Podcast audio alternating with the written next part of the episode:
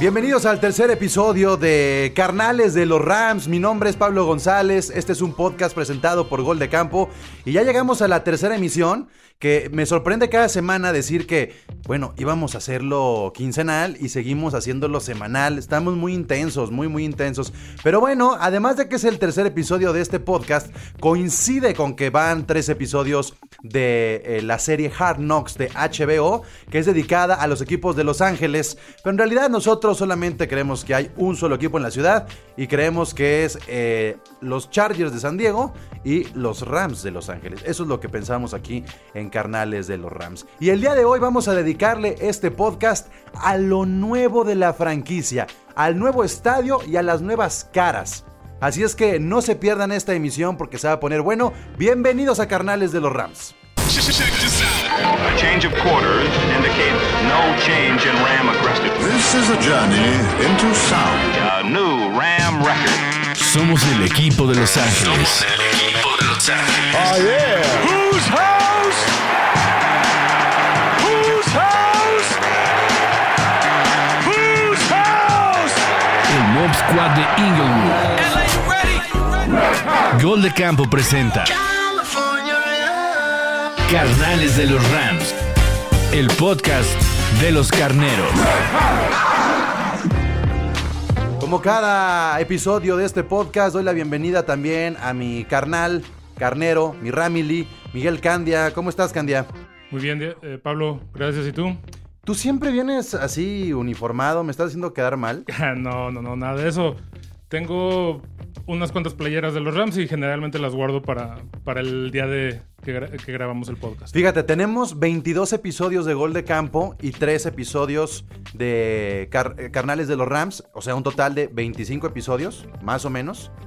Cada que grabamos, Ross, mi esposa, viste a Lucas con, con playera de los Rams. con su- Excelente, con así su- debe de ser, que desde pequeñito sepa Pero- cómo van las cosas. Lo, lo- lo- lo cañón es que no me di cuenta como hasta el séptimo episodio. Ok. O sea, pero cada que grabamos se encarga de que tenga su pañalero de los Rams, porque además tiene como seis, este, seis pañaleros. Y tú que también estás estrenándote, papá, ¿tienes tus aditivos Sí, o no? Mi esposa padece del mismo mal. Este, se queja de que no paro de comprarle ropa de los Rams a la niña. Y me dice, oye, ¿y si no le gusta el fútbol americano? No, es que no es opción. De que le va a gustar, le va a gustar. Y de que le va a ir a los Rams, le va a ir a los Rams. No hay, no hay para dónde hacerse. Bueno, pues ya escucharon de qué se va a tratar el episodio día de hoy, de las caras nuevas, incluido el estadio de los Rams. Y nos acompaña eh, un segundo invitado para Carnales de los Rams. Y a mí me da mucho gusto tener a alguien que, pues sí, toque decirlo, es mucho más carnero que yo, es mucho más eh, Ram, porque por el tiempo, yo lo leo de repente ahí en la página de Facebook que está dedicada a los fans mexicanos, latinos de, los Rams. Y sí digo, no, no, no. eh, Debo tiene que estar en un episodio de los carnales de los Rams. Porque hay mucha gente que te considera, Debo, el carnal mayor de la fanaticada, al menos en las redes sociales, específicamente en el Facebook. ¿Cómo estás, Debo? Muy bien, muchas gracias por invitarme. Y bueno, pues este, no creo ser el, el carnal mayor, nada más, digamos, es por el rol de, de- de fundador y administrador de, del grupo de fans, ¿no? Pero este... Pero no nomás, no nomás, no, no nomás es que, que te, que te dediques ahí a administrar una página de Facebook. Sí, sí, sí vives con intensidad ser carnero, pues. Ah, no, claro. O sea, de hecho, eh, digamos que abrí la página exactamente como por esa, por esa intensidad, ¿no? Por esa este, pasión o esa fanaticada hacia el equipo, porque, pues la verdad, así es muy sencillo. Me puse a buscar un día eh, la página o, la, o el grupo de fans de los Rams en México y no había. Entonces, este, la verdad es que me ardí porque había otros equipos con otros, con otras aficiones, este, pues igual de escasas o, o- o- o con menos fanáticos que tenían sus grupos de, de fanáticos en México y hacían sus reuniones y etcétera. Y entonces la verdad es que eso pues, me hizo encabronar un poco y pues me, me decidí a abrirlo yo. O ¿no? sea, eres de los que se encabrona como, como yo, de que entra a un Innova Sport o a una tienda deportiva y, No hay di- nada. y- y dice, y dice, ¿por qué chingados no hay nada de los Rams? O sea, y, y haces el corajito, ¿no? Sí, claro, entiendo por qué no hay, pero no, no significa que no me, que no me ¿Por qué moleste. no había? ¿no? ¿Por qué no había? Ya, yo creo que ya es tiempo de que Hay una gorra, hay una gorra, Candia. O sea, no, no hay un jersey, no hay... Pe- Pero hay una gorra. Antes cuando estaban en San Luis no había sacan, nada. sacan los saldos, o sea, esa es la neta. Cuando iban a venir a, a México y que se canceló el juego, sacaron ahí playerillas este, viejas y pero, unas la- cuantas. pero las había, los que somos carneros y, y, este, debo no me dejar mentir, desde tanto tiempo no había ni eso. Era así como que, ah, ¿a poco hay un equipo que tiene un cuerno en el casco? Sí, no, sí, sí, sí, lo Pero sí, entiendo. fue, fue, fueron tiempos muy, muy oscuros. Oye, te vamos a dar una especie de derecho de réplica, Debo. Sé que, que escuchaste por ahí episodios anteriores. No sé si en algún momento escuchando Carnales de los Rams te dieron ganas de aventar este, tu dispositivo móvil o la computadora o tus audífonos y decir, ¿qué están diciendo estos güeyes? Eh, les, ahora que hable con ellos, les voy a refutar algo. Porque aunque seamos muy Ramily, pues, no, no pensamos todos iguales. Y, yo, creo que, que por ahí puede haber alguna opinión que tengas respecto a los nuevos uniformes, a, la nueva imagen, a lo que hablamos el, el episodio pasado respecto a Donald, Andrew Whitworth y Jalen Ramsey. No sé, algo que quede por ahí eh, eh, pendiente ya para darle para adelante en este tercer episodio. Eh, sí, bueno, mencionas lo de. Me parece que lo de Whitworth, Ramsey y Donald eran los tres posibles All Pros, ¿no? Sí, digamos que es a los que les guardamos cierto respeto por ser All Pro, independientemente de, de a dónde apunten, y dejando a un lado al mejor, este, eh, al mejor pateador que tenemos, ¿no? Que es Johnny Hecker, y que, pues bueno, ese lo ponemos aparte por ser equipos especiales. Bueno, sí, Hecker no es All Pro siempre porque depende de la ofensiva, ¿no? Si la Exactamente, ofensiva funciona, Hecker no luce, ¿no? exactamente. Este, entonces hay muchos años que, que son buenos para él, pero no luce al grado como para ser considerado All Pro. Entonces, lo único que refutaría en, esa corta lista es Whitworth. O sea, Whitworth lo respeto, lo quiero.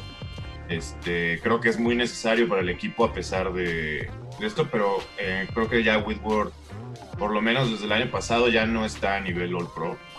Ni, ni- o sea, ni, ningún nivel realmente alto, ¿no? O sea, logra tener un, un- un promedio este, en, all- en el Pro Football Focus, etcétera, ¿no? O sea, que lo logra mantener en, en- en los, en los primeros lugares, si lo quieres llamar así, de su Ajá. posición, pero no es All Pro, ya, ya, y no creo que este año vaya a lograrlo, ¿no?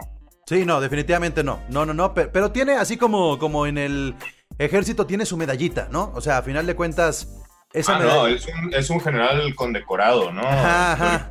De los que dirigen la orquesta Pero desde no atrás. es- sí, ya no es al güey que avientas, este, ¿no? A, los madrazos, este, de inicio, aunque en este caso sí, pero, pero sí, o sea, el respeto ahí está, pero no, no es, no, no sería ya All Pro, creo que podría, junto a Ramsey y a Donald, eh, aunque no lo crean, creo que si la línea ofensiva funciona, creo que Jared Goff podría tener un año como lo tuvo en 2018 y eso podría ser suficiente para que sea considerado Ay, en- en- entonces, segundo equipo All Pro o algo así. entonces si eres de los míos en ese sentido, yo le tengo mucha fe a Jared Goff. Es como que toda la banda que es, no digo haters de los Rams, pero de, después de ese gran año de, de Sean McVay, de llegar al Super Bowl, sí se ganaron muchos haters y específicamente Jared Goff porque sí resulta ser un jugador 2-3 insípido hacia afuera, ¿no? De, de- un low profile,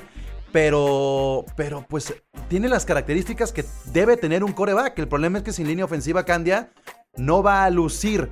Pero muchos luego lo comparan con Carson Wentz automáticamente por la generación.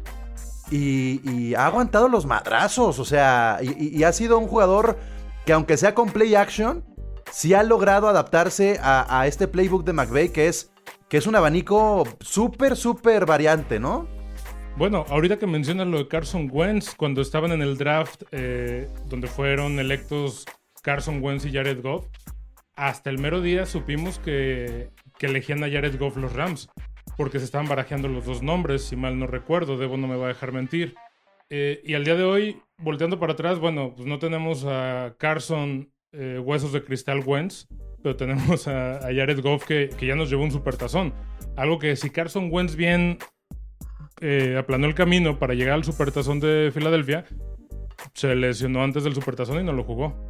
Se ha caído siempre en momentos importantes si lo tuviéramos que comparar. Pero bueno, el día de hoy dijimos que íbamos a platicar de lo nuevo, ¿no? Entonces vamos, vamos eh, orientándonos de nueva cuenta. Primero, Debo, ¿pudiste ver el tercer episodio de, de Hard Knocks? No, no me lo spoileen, por favor. Ah, Uh, lo cierto, eso es lo primero que se hace aquí. Bueno, no, no, pero hay cosas que no son spoilers porque eh, mucho se compartió el fin de semana con respecto a, mm, al, al- al nuevo estadio, ¿no? De, de ahí sí podemos partir. Yo quería hablar de un jugador en específico que si hablamos de él, sí va a ser spoiler, que ya apareció en episodios anteriores, que es Clay Johnson. Y, y su Ah, padrino. Eso no es spoiler, eso ya sabemos que el güey no da una, se está quedando muy rezagado en. ¿No? En este. en la Eh, entonces sí, sí es spoiler. Es- en- Te tengo una mala noticia, si hay un spoiler. Sí, entonces sí sería spoiler. O sea, porque justamente el tercer episodio te cambia esa, esa perspectiva del jugador. Entonces sí podría llegar a ser un spoiler. Entonces, para no tocar a este hombre y no tocar a nadie que aparezca en Hard Knocks, centrémonos en la figura de Cam Akers. ¿Qué esperan ustedes de Cam, de Cam Akers? Eh, hemos, hemos platicado fuera del podcast, Candia y yo, que sí, evidentemente lo que apuntan los Rams es hacer un comité. Pero confío mucho en el, en el ojo que tuvieron en el draft para que llegara Akers y para decir en su momento, bueno, si nos vamos a deshacer de Todd Gurley es porque tenemos el ojo puesto en alguien que sí puede correr a campo abierto. ¿Cuál sería tu expectativa, Debo, del equipo de corredores y que si crees que recaiga en algún momento en Cam Akers o si Brown y, y- y- y Henderson eh, tendrán que cargar con un poquito más de, de juego? No hablemos de la red zone, sino en, en otro tipo de snaps y en drives más completos. Henderson se lastimó ayer el talón de Aquiles, entonces a lo mejor ni siquiera llega la temporada. Ah, o sea, o sea, Kelly otra vez o qué? Muy probablemente. Debo, ¿tú qué dices? Pues mira, pensando en, en que Henderson sí pudiera jugar, o sea, antes del- de, de este imprevisto, ¿no? Con, con, con, con la selección o lo que sea. Este, creo que, que al principio de la temporada eh, probablemente McVeigh le pueda dar el balón mucho más a, a Henderson y a Brown por ser no novatos, ¿no? O sea, Henderson, la verdad es que lo considero prácticamente un novato por, Totalmente. poca- por el poco juego que tuvo el año pasado. Y Brown no es un corredor titular, ¿no? O sea, por donde quieran hacerle, por más snaps que le den, No, Bra- Brown no es un jugador que se puede echar esa carga no, encima, Brown es ¿no? un corredor de poder de una, dos yardas máximo y para cuartas oportunidades. Exacto. Entonces, más no, más no da. Entonces yo creo que al principio puede darle un poco más de jugadas, más de repeticiones a, a Henderson y a Brown, pero creo que eventualmente, y espero que más pronto que, que- que tarde, Akers pues va a pasar a ser el, el- el corredor principal de este comité, ¿no? Del que hablan. Bueno, al respecto de eso podemos hacer un no spoiler. Que Cam Akers prácticamente no ha figurado en, en los, en los tres capítulos de No, Hard no, no, ha aparecido. Está muy, muy guardado y eso me llama mucho la atención porque también eh, estamos viendo que se enteran mucho los jugadores y toda la línea de, de entrenadores están muy al pendiente de las cámaras. Entonces, creo ¿Crees que sea una es- restricción también? Creo que están, suena restricción, así como, como lo del capítulo más reciente, número 3, que no se lo vamos a spoiler a Debo, aunque deberíamos, porque de verdad hay muchas cosas que se me hacen buenísimas de este Es que, capítulo. es que la semana pasada el episodio ya había sido transmitido en Argentina. Entonces Sergio ya podía verlo. Pero acá hay que, que ser honestos. Andamos clavándose en los links ahí en internet para, para poder encontrar el maldito episodio. No, Bueno, no, que fue no, imposible conseguirlo Ya- ayer, ayer y hoy. ¿Ya te lo mandé? No, no, ya, ya lo descargué, Ah. pero pues ni modo que lo vea. Ah, no, no, veía no. o- o estaba con Es, que además se descarga como en una hora, es el problema. Me- me- la verdad es que lo, estuve ocho horas buscando el link para poder hacer el podcast, pero bueno, sí tiene, ti- coincido contigo, Candia. Algo está pasando también con las cámaras que no apuntan a ese lado tal vez este místico que podría tener el equipo de corredores. Y apuntan por otro lado a cosas que ya sabemos, pero que están reafirmando. Y que incluso empiezan a hacer dudar a la gente que dicen, oye, sí, Aaron Donald es el gran este, pass rusher, defensive tackle, eh, que, que llega al coreback prácticamente en todos los snaps. Eh, Eso ya lo sabemos y sin embargo lo reafirman e incluso creo que hacen ver a la línea ofensiva un poco débil, que también creo que por ahí debe de haber alguna especie de, de táctica o estrategia al respecto. Sí, sí, coincido contigo en ese sentido.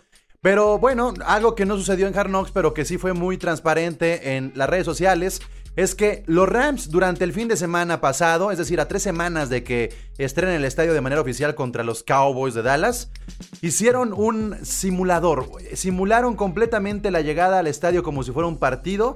Eh, hicieron las primeras jugadas y hicieron también todo un juego para que la defensiva y la ofensiva pudieran practicar. Y eso me llama la atención por varias cosas. Uno, ya están entrenando como si fuera una pretemporada, algo que no he visto en, en, ningún otro equipo. Todos están haciendo el training camp de manera muy normal. Los Rams ya hicieron algo un poquito más intenso. Y dos, Debo, ¿qué cosa el estadio? O sea, sí, estamos hablando de 4 billones de dólares, ¿verdad? Si no me equivoco. 4.96. O sea, es, lo que ves, Debo, en redes sociales, sí, sí trasciende la NFL y dices, es uno de los mejores estadios del mundo. Sí, claro. Sí, sí, o sea, el estadio es impresionante. O sea, y obviamente no solo como estadio, sino como, como conjunto de Como no sé, instalaciones deportivas y de entretenimiento, porque no es solo un estadio.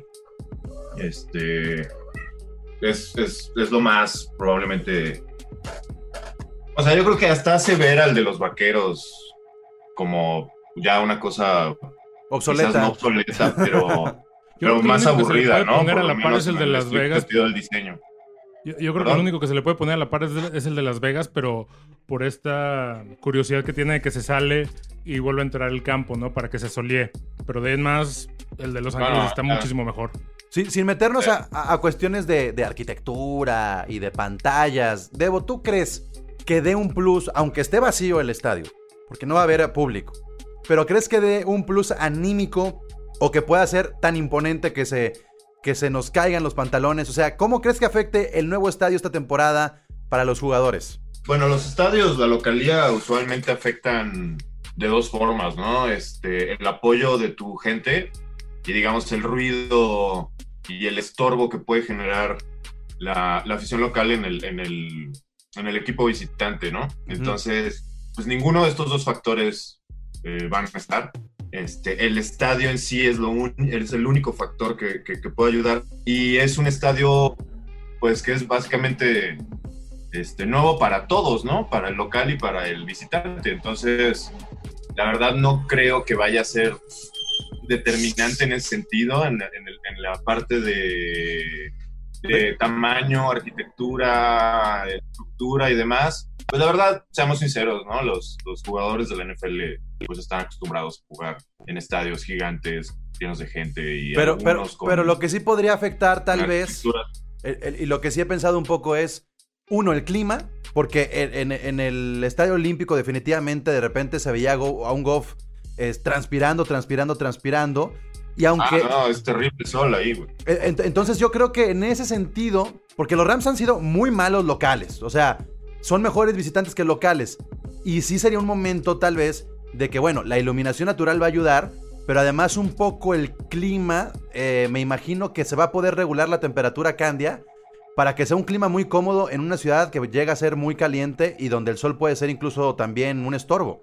Regulado artificialmente no, pero va a tener este cierto tipo de reguladores climáticos, ¿no? O sea, va a estar cerrado. Eso en automático pensamos que es como un rollo de invernadero, pero no Ajá. tiene ciertas aperturas que va a generar que corra el aire. Entonces, en teoría va a estar muy fresco. Y aparte, estos paneles que pusieron son de nanotecnología híbrida de no sé qué diablos. Que aunque sí entra la luz por completo, no entra el calor. Eso es algo que se ha intentado durante muchos años y en realidad creo que nada más en los cohetes de la NASA se ha aplicado. Ahora, en estos, eh, en estas tomas que hubo en redes sociales, Debo, eh, sobre todo, se estuvieron compartiendo ahí en el grupo de Facebook de, de los Rams México. ¿Te llamó la atención alguna característica en especial, alguna foto, algún momento de tantos videos que se subieron, cortos, pero videos que estuvieron circulando en Instagram? ¿Hay algo ahí que, que tú destacarías como un highlight de este eh, primer entrenamiento en el estadio? Eh, En cuanto al estadio en sí o en general al En, ge- scrimmage? en general, creo que desde el ambiente, la, la actitud, la, la- el convivio, o sea, hay muchas cosas que están transmitiendo la, la franquicia como para que se sienta una renovación un poquito más este, buena vibra, ¿no? Y, sacudirse un poco Creo también que- tanta crítica. Creo que las tomas al interior del, del estadio durante el scrimmage sirve también para que nosotros como aficionados y bueno, la, la gente que no le va a los Rams también, pero pues que obviamente va a verlas, pues vean pues la calidad y lo impresionante que es el estadio desde adentro, ¿no? Las, las gradas vacías. Usualmente no lo vemos así, ¿no? Usualmente lo vemos lleno de gente y, y cambia radicalmente un estadio con gente o sin gente, ¿no? Y, aparte por el otro lado, ya dentro de la cancha, eh, me pareció que, pues no sé, eh, una pues como buena vibra, por llamarle así, por parte de los, de los jugadores. O sea, se veía que se estaban divirtiendo, no por eso no tomándose en serio el, el- el juego, Ajá. pero se veían este, bastante, bastante alivianados, ¿no? Este, por ejemplo, la jugada en la que Greg Gaines este, recoge el balón y corre a, a anotar. O sea, hace un screaming no, pues nunca ves al gordito, Sí, sí, sí. no, sí. el tackle defensivo anotar, ¿no? Y entonces pues, se veía muy contento y todo ese tipo de cosas. Pues te dan como una imagen de que hay una buena, una buena relación, ¿no? En el- en- Se, se lo tomaron muy en serio también y creo que eso es, eso es muy positivo, Candia, que sí fue un entrenamiento a un ritmo de partido de pretemporada muy necesario para que los nuevos coordinadores también puedan tener otro, otra perspectiva de los, de los muchachos. Sí, irse adaptando, ¿no? Hicieron, hicieron la simulación desde, desde la salida de Thousand Oaks en California, su training facility, en autobuses y todo, como si fuera un día de partido. Lo cual creo que es un gran acierto por parte de, los coordinadores, del head coach, de la administración y sobre todo que lo van a hacer dos fines de semana seguidos. Lo hicieron el pasado y lo van a hacer este que viene. Lo que sí, y, y no por darte la contra, Debo, pero a pesar de que vaya a estar solo el estadio, creo que sí va a jugar un factor muy importante en la mentalidad del equipo. Porque, bueno, eh, pequeño spoiler, pero de todos modos también ya lo hemos visto en muchos lados. Simplemente desde los vestidores, eh, el equipo se, se va a sentir completamente renovado. o Mira, sea, a- ahorita vas a poder expresar más porque vamos a, vamos a platicar unos cinco minutos más con Debo y después vamos a despedirlo para meternos ahora sí al episodio, no hacer el spoiler excelente. Y, y entonces ya podrá escuchar Debo, este, se chutará mañana el podcast y dirá, venga, pero, pero, No, no, no me importa el spoiler. no, ¿eh? no, no, no, no, porque es que hay No, cosas, se neta, hay cosas, feo, que, se hay cosas que vibran y ver. dices, te ponen la piel chinita, neta, yo sí, es el, Pablo, ¿crees que serías el primero que ya me spoileó algo? híjole, no, Estamos en internet, güey. no tienes, Hay- Eh, no tienes Hay idea. 40, 40 confesar blogs, algo. que, que he leído que básicamente explican. Mira, cuando me dijeron que Han Solo se moría en la de Star Wars, el güey que me dijo eso, luego le mandé un DM del spoiler de la película de Batman contra Superman, así nomás por ardilla. Entonces créeme que los spoilers los respeto mucho, porque además sí quiero adentrarme a, a una parte donde, donde, insisto, te vibra mucho una parte del episodio. Es muy poco tiempo, pero te vibra mucho. yo lloré dos veces en el episodio. Eh, es que Candia Así también. de fácil. Candia también es de los que llora, de los que llora. Yo lloré dos veces en el episodio. Es generación bueno. Dawson's Creek a lo mejor. Pero, pero a ver, Debo, antes, antes de, de que hagamos como esta, esta pausa de los dos minutos, si hubieras podido retener a uno de los jugadores de los últimos dos años, o sea, de las últimas dos temporadas, ¿a quiénes hubieras retenido de los Rams? Y, y- es más, dos nombres, un ofensivo y un defensivo. Yo no hubiera retenido a Nicole Robert Coleman. eh, me parece que siempre fue top, ¿no? De corner en el slot. Y además no era tan caro. La verdad es que nunca entendí por qué, por qué lo cortaron. Pero probablemente lo hubiera retenido a él. Si no hubiera problemas de dinero, si pudiera así, o sea, haber retenido a quien sea por mucho que cobraran, Ajá. eh, hubiera dejado a Endamo Kung Su. Efectivamente. Ok, entonces Lo hay, hay- hubiera dejado ahí porque la dupla que hizo con Donald, eh, los espacios que le abrió a Donald y eh, fue... o La sea, combinación perfecta. No, No, no- y- no y- todos los días ves a, a dos tackles defensivos de ese, de ese pelo, ¿no? y, y la terminamos pagando, porque ese juego es el que deja a los Rams fuera de los playoffs. Y- El y- que se perdió eh, contra co- Tampa. Contra Tampa, esa derrota, que además anota este Su, Su. es cuando se, acabó. se- se- se acabó todo. Si no hubieras quedado arriba, no estarías dependiendo de Minnesota en, en el- en la última semana. Entonces, pero me, me llama la atención que Debo no mencione un jugador ofensivo. O, o- o- o a- Ah, sí. digo, que, que sean dos defensivos, justamente habla de que la ofensiva no estaría tan mal.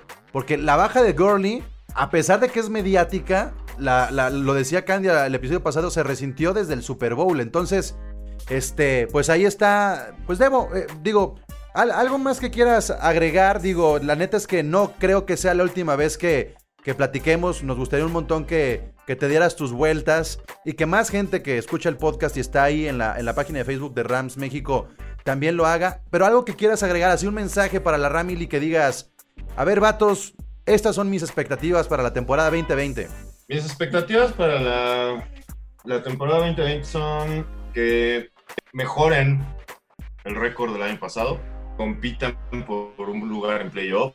No necesariamente voy a, voy a decir, voy a exigir que, ganen el, primer lugar de la conferencia para nada. O sea, siendo realistas, creo que sí tienen la posibilidad eh, de competir por un lugar este, en playoffs, independientemente del- de la nueva estructura de clasificación. Y lo que realmente quiero es que, que funcione la chingada línea ofensiva y el comité de corredores para que por fin podamos volver a tener ese Greatest Show on Surf, ¿no? Como le llamaron en el 2017.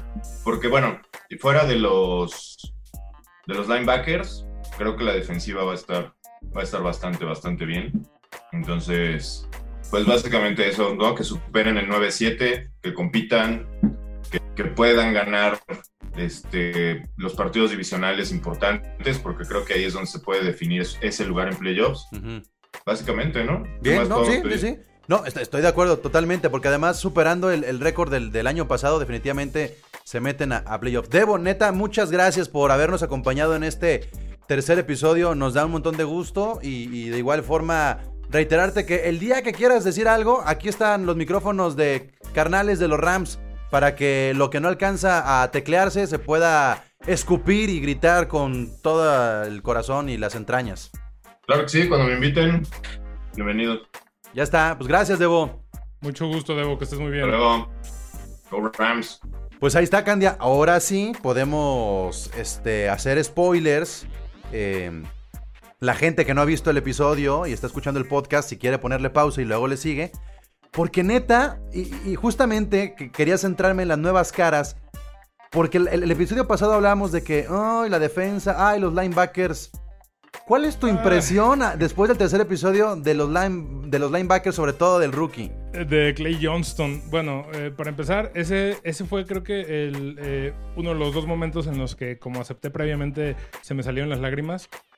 Eh, yo no sabía la tradición que traía él de familia, de que su papá fue el, el entrenador de pesas de, de Green Bay Packers en los tiempos de Brett Favre y que aparte eh, fue su padrino de bodas, ¿no? Entonces ahí la relación está muy fuerte. Y cuando está haciendo este Zoom con su papá, platicándole de cómo Que además le está le dice yendo y papa, todo eso. o- ¿no? exactamente O sea, eso. wow. En cuanto entra Brett Favre a la, a la conversación, sí me quedé de, órale. Pero en cuanto le dice, muchas gracias por el apoyo y por las palabras, Papa Fab, ahí fue donde, Sí, donde no, no, pude. O sea, porque no importa a quién le vayas, eh, Brett Favre es de los grandes corebacks que siempre, siempre, siempre vamos a querer Y- por su carisma y por su...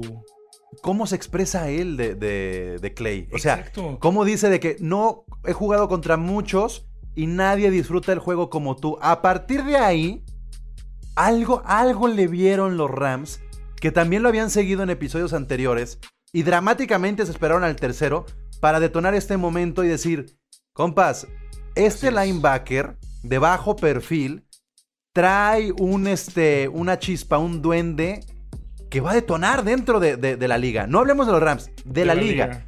Totalmente. Ambicioso. Eh, y además, como, como lo dice, ese, esa pasión, ese amor tan grande por el juego, lo, lo va a hacer destacar, ¿no? Se lo dice Brett Favre, se lo dice su papá. Tú lo único que tienes que hacer es eh, dejar que ese amor que tienes por el juego explote. Además de que está padrísimo que hizo la, la misma observación que yo te hice la semana pasada, de esas como, como chamarritas que traen ahorita. Ajá, que le dijo, Sí. ¿qué tra- traes una bata de baño o qué? No, son, la- son las nuevas chamarras que nos dieron los Rams. Que si las ves están padrísimas. Es un hoodie con cierre de manga corta. Así es, como el del supertazón, pero con cierre y en un color, en el color hueso está, están de lujo. Pero bueno, no nos vayamos a eso porque. No, es que si nos vayamos a eso, te, te voy a decir no por qué, porque vamos a gastar mucho dinero. Sí, Candia. porque aparte, cada día me vale lo que digan en redes, me vale lo que digan este, detractores y fanáticos antiguos de los Rams. Cada día, cada día está mucho más ensamblado y mucho más bonito el, el uniforme, los uniformes, la imagen, el logo, el estadio, El estadio es impresionante. Las animaciones de las pantallas. La calidad que tiene la pantalla, la forma de Las ver a- pantallas dentro del vestidor, que son así de... el vestidor con esta luz que, que hace que el uniforme hueso se Sí. vea como, como cuando ibas a... a Como de limosina, tag. ¿no? Como de Sí. limosina, parece Algo así. que podría caer en lo taqui, pero está muy fino. Me agradó Pues es que depende, si ganas y lo conviertes un- en un antro el vestidor. Ah, eh, va a pasar. O sea, es que ese es el punto. Exactamente. Y, y- y justo, justo creo que son los detalles que uno tiene que entender desde el punto de vista de un jugador de fútbol americano. Los jugadores de los Rams no están pensando en que tienen dos plátanos en el casco. Están pensando es que están estrenando una nueva era. Que están estrenando un nuevo estadio. Y la frase que le dicen a Aaron Donald Esa, cambia esa es- frase fue el segundo momento donde lloré, que se acercó un técnico, ahorita se me está enchinando la piel, Sí, también, espero, ¿eh? no, espero no quebrarme, pero en cuanto están todos eh, sorprendidos de, del estadio, de, de cómo está, híjole, perdón si se me está quebrando la voz, de que están todos asombrados, vamos, son jugadores de la NFL, han jugado en los mejores estadios que había hasta el día de hoy, y se acerca este técnico a decirle a a Aaron Donald, recuerda que tú construiste esto. Volvemos a lo que tú has estado diciendo en los capítulos anteriores. Este es el año uno de los Rams. Y en realidad, todo lo que ha hecho Aaron Donald, todo lo que ha hecho el equipo, todo lo que ha hecho la administración, pero sí, tenemos que decirle las cosas por su nombre. Ese estadio fue construido gracias a Aaron Donald, no por el dinero, sino por lo que ha hecho él por el equipo. Entonces, qué mejor manera. Y, Aaron Donald lo sabe y se nota. Ya no es el Aaron Donald eh, contraído, introspectivo, eh, alejado del equipo. Se le ve ya una nueva, una nueva faceta que no habíamos visto en él en, los cuatro años anteriores. Miren, yo he visto a Candia en diferentes momentos de la era moderna de los Rams, porque, saben, lo, reitero, soy un fanático joven. Y, no saben lo que ha cambiado en los últimos cuatro meses la forma de expresarse de Candia hacia el equipo. No solamente por este lenguaje visual que ya están manejando, sino por cómo está fluyendo todo con una hermandad increíble dentro del equipo. O sea, ves a los novatos disfrutar los entrenamientos y sumarse a, a estos eh, jugadores que ya tienen un camino bien trazado. Pero esto que estás diciendo de que se ha construido el estadio por Aaron Donald representa o es una analogía de justamente eso. No es una broma el trabajo de Aaron Donald. Y hay un momento que dura más o menos un minuto dentro del episodio 3, donde están entrenando y Goff no puede entrenar. ¿No? No puede entrenar Goff con, con- porque Aaron Donald lo captura. Y, es captura, captura, captura, captura. Siete, ocho capturas. eh, eh, Sale quejándose de que Aaron Donald le, le- le llega muy rápido, de que no puede hacer nada. Eh, Pues es que es lo que es. Y, e incluso se ve en este capítulo que le hacen doble cobertura y en una de esas capturas traía triple, triple cobertura y aún así logró llegarle a Goff. Cuando tu equipo no puede tenerte en un entrenamiento, eso se contagia. Exactamente. Y eso es lo que vimos también con Clay eh, Johnson. Johnson. que, que- que se está contagiando de eso, lo está viendo hacia arriba y, y comienza a sentirse eso con Jalen Ramsey. En contraparte, iniciaba el episodio con esta escena de los Chargers de que este Melvin Ingram, Ingram. Melvin Ingram, Hace el holding y todo ese rollo. es- eso lo podría estar haciendo hoy Ramsey. Sí, claro. Y no lo está haciendo. No lo está haciendo porque se está sintiendo otro otro tipo de, de- de- ambiente, de otro tipo de convivencia dentro del equipo de los Rams. Eso es lo que más rescataría yo del episodio número 3.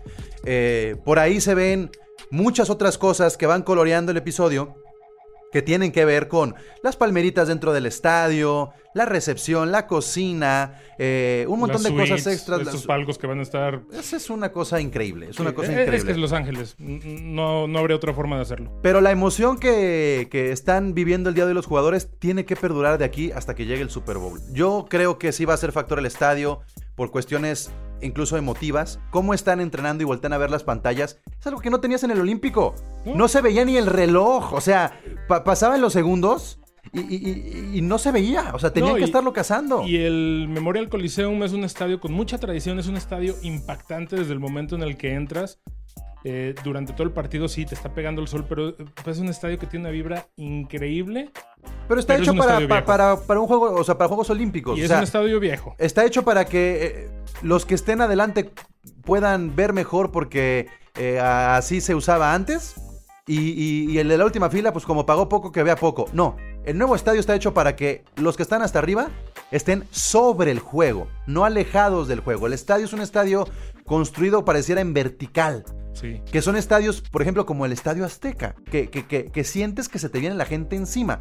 Entonces la tarea ahora será, eh, eh, este año de los jugadores, el próximo de la afición, de, llenar este monstruo del SoFi Stadium.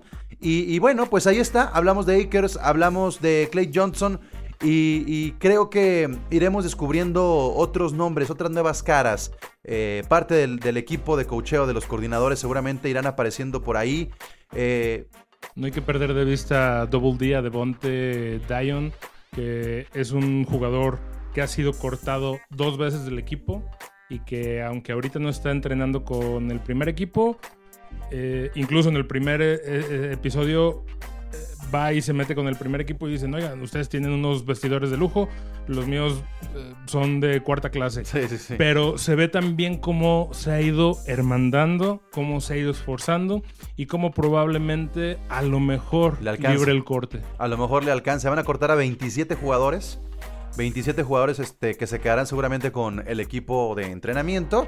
Y sí, estoy de acuerdo contigo. Es un jugador que además, eh, por el tipo de posición, yo creo que tanto los corners como los safeties en los Rams, de repente eh, es muy necesario tener una rotación por la irregularidad que han tenido en los últimos años. Sí, además de que son los jugadores, quieras que no, más expuestos a contusiones, a lesiones, a N cantidad de cosas. ¿no? Y, y por lo que está mostrando, tenlo ahí por la cuestión anímica. Sí, es una, Cerquita. es una persona que en todo momento, como bien dicen en el episodio, se sabe reír porque también sabe trabajar. Bueno, pues nosotros hemos estado cazando esos links para ver Hard Knocks y poder grabar esto a tiempo y que ustedes puedan disfrutar del episodio y después del podcast. O bien, si no están viendo Hard Knocks, no importa, aquí en el podcast le estaremos platicando. Carnales, carnales de los Rams llega a su episodio número 3. ¿Algo más que quieras agregar, Candy? A partir del próximo episodio ya nos vamos a estar metiendo a previas y a cosas mucho más de, de lo que será la temporada 2020. Entonces, date si quieres tener unos cuantos minutitos más sobre este offseason, pretemporada, training camp. ¿Qué más rescatarías de esta, este paso gigantesco que están dando como franquicia los Rams, al menos económica y comercialmente hablando? ¿Qué más rescataría la, la actitud de Sean McVay? Eh, tú lo mencionabas en el episodio pasado, ya se veía cansado.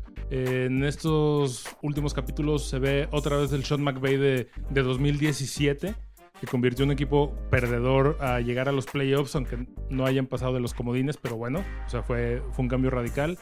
Eh, la, hermandad que, acabas de señalar, ya se está entendiendo eso. Jalen Ramsey, que es la nueva superestrella de la NFL, y esténse atentos para cuando anuncien el contrato. Yo creo que va a ser otro de esos contratos, como cada contrato nuevo que va saliendo, que rompe récords. Eh, y exactamente, en lugar de estar haciendo un holdout, un hold-in, está jugando, se siente parte de. Yo creo que ya deben de tener algo planchado. Si no es Acaba que de hacer un, donativo de un millón de dólares, Ah, Ramsey. ok, un jugador con un sueldo de novato no dona un millón de dólares. Un millón de dólares para la educación. Así de O fácil. sea, es el tipo de mentalidad que se están contagiando ya muchos de los deportistas afroamericanos de, de los Estados Unidos, de que tienen que regresar algo a la comunidad por las injusticias que, que se están viviendo por allá. Eso es con lo que yo quería cerrar el día de hoy. Eh, la situación que acaba de pasar en Wisconsin es un tema lamentable, no lo podemos dejar de lado. Roger Godel esta semana acaba de ofrecer una disculpa pública de no haberle hecho caso a Colin Kaepernick hace años. Es un tema muy debatible, no tiene caso que entremos en eso, pero creo que esto va a simbrar demasiado a las próximas semanas que ya está por arrancar la liga. Creo que es un tema muy, muy delicado. Los jugadores afroamericanos son el core, son la esencia, son la espina del deporte por las capacidades que tienen y por el ánimo que tienen y por todo. Y esta situación que se está dando se está convirtiendo en algo insostenible. Ya pasó con los playoffs de, la NBA, está pasando con juegos de, de la, de la liga de béisbol. Tengamos mucho, pero mucho sentido de la empatía Claro. por esta situación que está pasando. No nos peleemos de que si está bien, de que si está mal, de que si alguien se hinca, de que si alguien no se hinca, de que si debieron de haberle disparado por defensa, por la actitud que traía este señor Blake. No nos metamos en eso. Tengamos la empatía porque también estamos haciendo un podcast eh, latino. Sabemos que los latinos somos una situación, padecemos una situación muy similar. Minoría en los Estados Unidos. Simplemente, sin politizar, tengamos empatía, caray. Es una situación muy, muy, muy compleja. No dejemos que vuelva a pasar otro Colin Kaepernick desapercibido. Y creo que Los Ángeles están siendo esa ciudad eh, justamente que se ha hermandado. Lo hemos visto con la actitud que ha tomado LeBron James, lo que ha pasado también en diferentes voces. Entonces, también sintámonos un poco orgullosos. Dejemos a un lado la conversación de lo que no nos gusta y tomemos el- la temporada 101 de la NFL como un nuevo comenzar. Así debería ser también la situación sociopolítica de los Estados Unidos y que contagie a mundo. Latinoamérica y del mundo, claro. Ver después de esta pandemia una especie de control al suprimir para reiniciar y hacerlo pues eh, mejor. Por eso yo sí soy de los que habla mucho de la Ramily, porque al final, cuando tienes un punto en común como es un equipo deportivo, de ahí las coincidencias nos pueden llevar a algo mucho más grande en las calles y en nuestras familias. Candia, muchas gracias. Pablo, muchas gracias a ti. Mi nombre es Pablo González, esto fue Carnales de los Rams presentado por Gol de Campo. Nos escuchamos próximamente, ya saben, Gol de Campo está como arroba Gol de Campo en Twitter, Gol de Camp en Instagram y en Facebook y www.goldecampo.com.mx. Síganos en Apple Podcast, en Spotify, suscríbanse al canal de YouTube. No importa que no le vayan a, a- a los Rams, gracias por escuchar este, este podcast. Y si le van a los Rams, también síganos en, en otras plataformas como el canal de YouTube, ahí suscríbanse y sigan el podcast semanal de Gol de Campo. Nos escuchamos próximamente, adiós. A change of quarters indicates no change in Ram aggressiveness. This is a journey into sound. New Ram record. Somos el equipo de Los Ángeles. el equipo de Los Ángeles. Oh, yeah. Whose house? Whose house? Whose house? El Mob Squad de Inglewood. Gol de Campo presenta Carnales de los Rams. El podcast de los carneros.